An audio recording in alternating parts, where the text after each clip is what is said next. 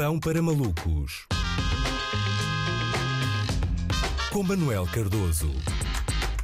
Olá Luís, é bom estar de volta mais uma vez. Note, eh, hoje venho falar de algo que era suposto ser um apuramento para o Mundial eh, e passou a ser um apuramento de matéria criminal. É verdade, o super clássico entre as seleções do Brasil e da Argentina foi interrompido aos 5 minutos de jogo pelas autoridades sanitárias e pela Polícia Federal do Brasil. E ora, porquê é que as autoridades entraram em campo e disseram para tudo, rebenta a bolha? Muito simples, porque quatro jogadores argentinos, três deles no 11 titular, não respeitaram a quarentena obrigatória para todos os que visitem o Brasil, vindo de países como a Inglaterra, onde estes atletas vivem e jogam. E como no Reino Unido, neste momento, é um país a evitar, não é? Basicamente não conseguem importar alimentos por causa do Brexit e a única coisa que conseguem exportar são variantes do vírus, estes jogadores incorreram num crime ao entrar em campo. Portanto, foi mais ou menos assim uh, que aconteceu aos jogadores argentinos. Senhor árbitro, o que é que se passa? E o árbitro, você está expulso, qual é o seu número? Senhor árbitro, eu sou o 14, mas aquilo não era para amarelo. Não, não, está expulso do país e o número que eu preciso é o do passaporte mesmo. DK uh, vai ser caçado. Ou seja, da próxima vez que a vossa esposa estiver a moar porque vocês vão sair de casa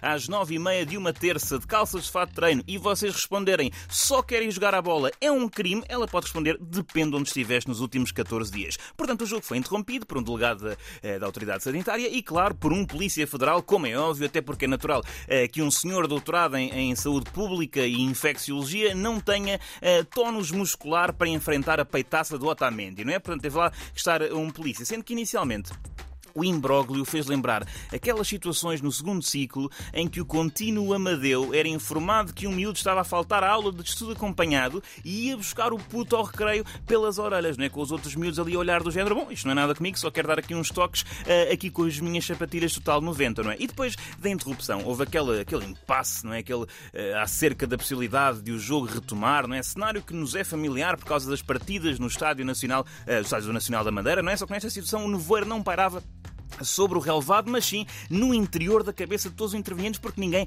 estava a perceber uh, o que estava a passar. Foi por essa altura que pudemos testemunhar uh, um momento histórico, um dos melhores jogadores de todos os tempos, Lionel Messi, a discutir com um delegado de saúde. Foi, foi lindíssimo, é a prova cabal de que Messi é um humano, é? um ser humano, tem seis bolas de ouro, mas ainda assim não tem qualquer pudor em travar-se de razões com um funcionário público, mesmo com aquela pose não é, de cidadão infrator que tenta convencer o fiscal da EML a desbloquear-lhe o carro porque foram só cinco minutos. Não é? gostei, gostei de ver toda esta atrapalhada, aliás.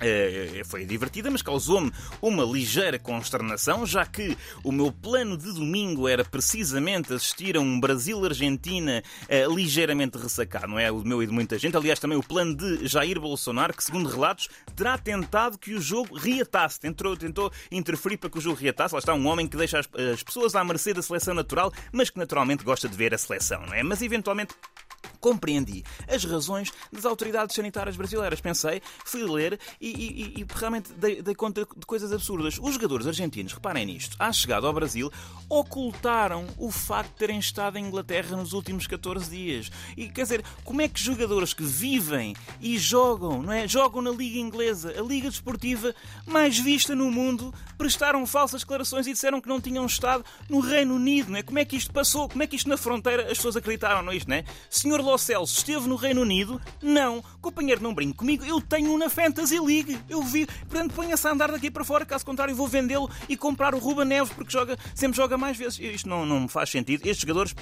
nem sequer são negacionistas da Covid, são negacionistas da Premier League, que é muito, eh, muito mais grave. E a questão que sobra e que os ouvintes estarão provavelmente a colocar-se, não é? É, será que isto podia acontecer em Portugal? A minha resposta é quem me dera. Quem me dera, imaginem Imaginem estar a jogar-se um Portugal-Espanha e entrar a Graça Freitas a mandar toda a gente para os balneários. Era lindíssimo. Meus meninos, acabou os futebols. Acabou, são quatro e meia. É hora do lanche cristiano. Bruno Bernardo para a mesa. Está lá, está lá o bolo de cenoura a arrefecer e os ucais de chocolate. O, o quê? O Pedro e o Jordi podem vir? Claro, claro que podem. Sabes que a avó gosta dos netos e também gosta muito dos amigos dos netos. Gosta de toda a gente. Vá, tirem esses sapatos antes de entrar em casa. Também não pode, não pode ser todos os dias estes, mas ele não é?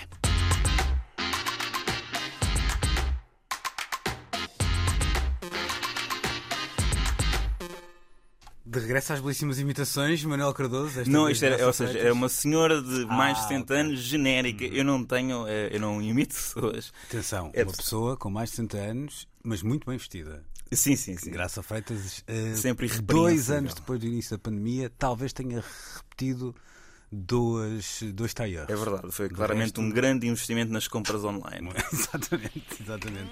Para um para malucos, então de regresso, disponível também no nosso Facebook. De regresso amanhã às seis e meia igualmente.